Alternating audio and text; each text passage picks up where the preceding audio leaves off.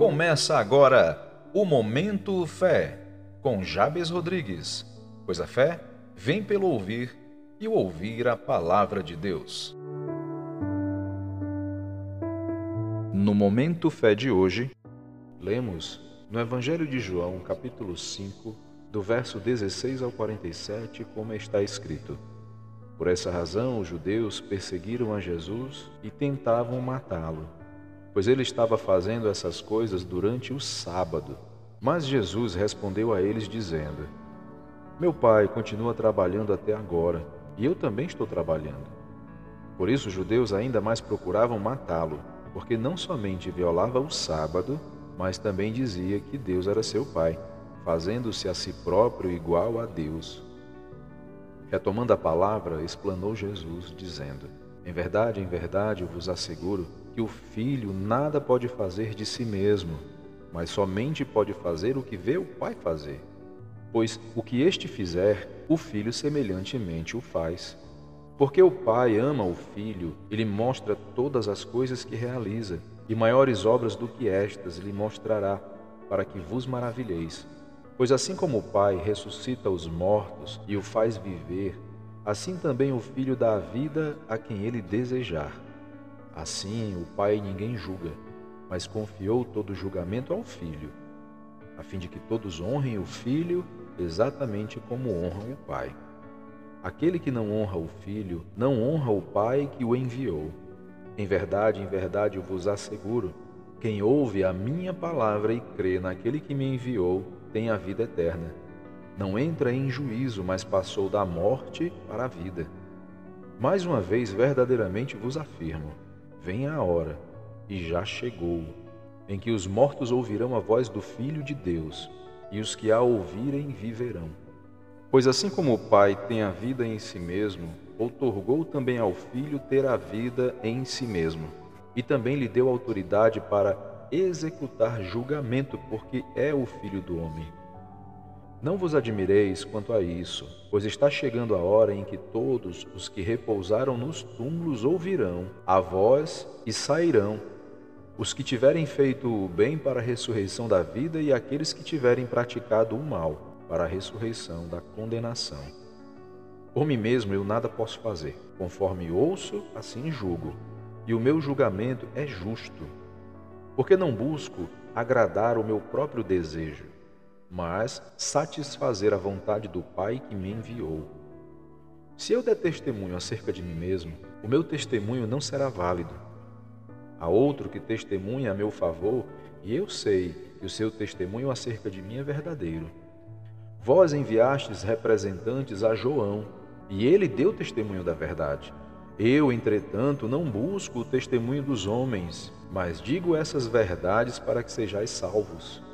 Ele era uma candeia que queimava e iluminava, e vós quisestes por um momento rejubilar-vos na sua luz. Todavia, eu tenho um testemunho maior do que o de João. A própria obra que o meu Pai deu para consumar e que estou realizando testemunha que o Pai me enviou. E o Pai que me enviou, ele mesmo testemunhou sobre mim. Jamais ouvistes a sua voz, nem contemplastes a sua face. Igualmente não tendes a sua palavra habitando em vós, porque não credes naquele a quem ele enviou. Vós examinais criteriosamente as Escrituras, porque julgais ter nelas a vida eterna, e são elas mesmas que testemunham acerca de mim. Todavia, vós não quereis vir a mim para terdes a vida. Eu não aceito honra que procede dos homens, mas eu vos conheço bem e sei que não tendes em vós o amor de Deus. Eu vim em nome de meu Pai, e vós não me recebeis. Se outro vier em seu próprio nome, declaro-vos que o recebereis. Como podeis crer, vós que recebeis honras uns dos outros, mas não buscais a glória que vem do Deus único?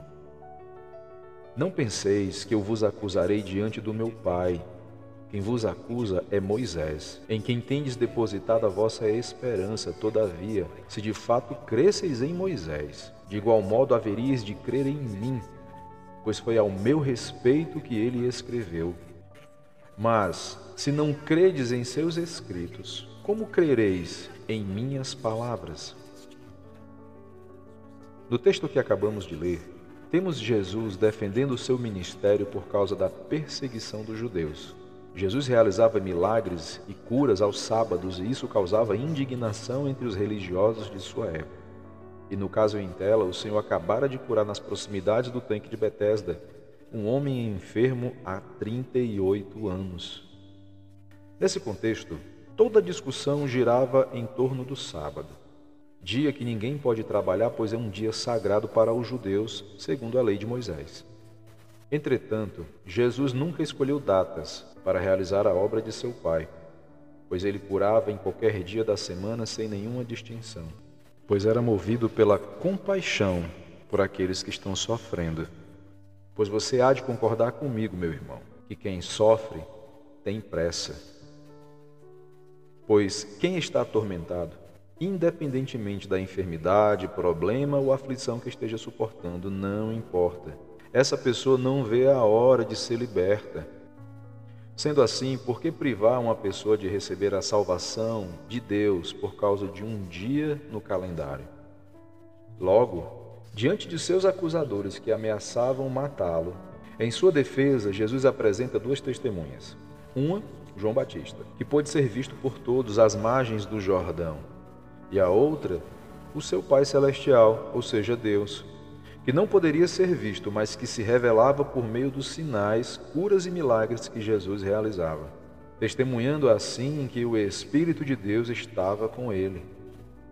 Logo, se Deus opera milagres no sábado, que ele mesmo instituiu como descanso, isso significa que o descanso de Deus não é a mesma coisa que ficar parado ou indiferente aos sofrimentos e às necessidades humanas. Mas o descanso de Deus, seja no sábado ou em qualquer outro dia da semana, é uma condição espiritual. Caso o amado irmão guarde o sábado e faz isso para o Senhor, fazes bem pois não o faz para homens, mas para Deus.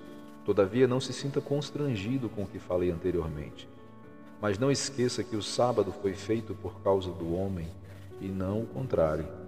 Sendo assim, que a bondade de Deus e a sua misericórdia continuem trabalhando em benefício daqueles que mais precisam, através de sua vida.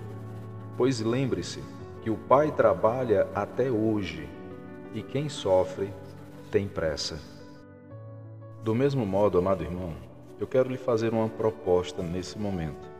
Ore a Deus e peça para que Ele te revele alguém que esteja precisando de um socorro nesse momento, para que você seja um canal de bênção, um canal de Deus, para ministrar saúde, para ministrar cura, não importa a necessidade, e seja usado por Deus nessa hora.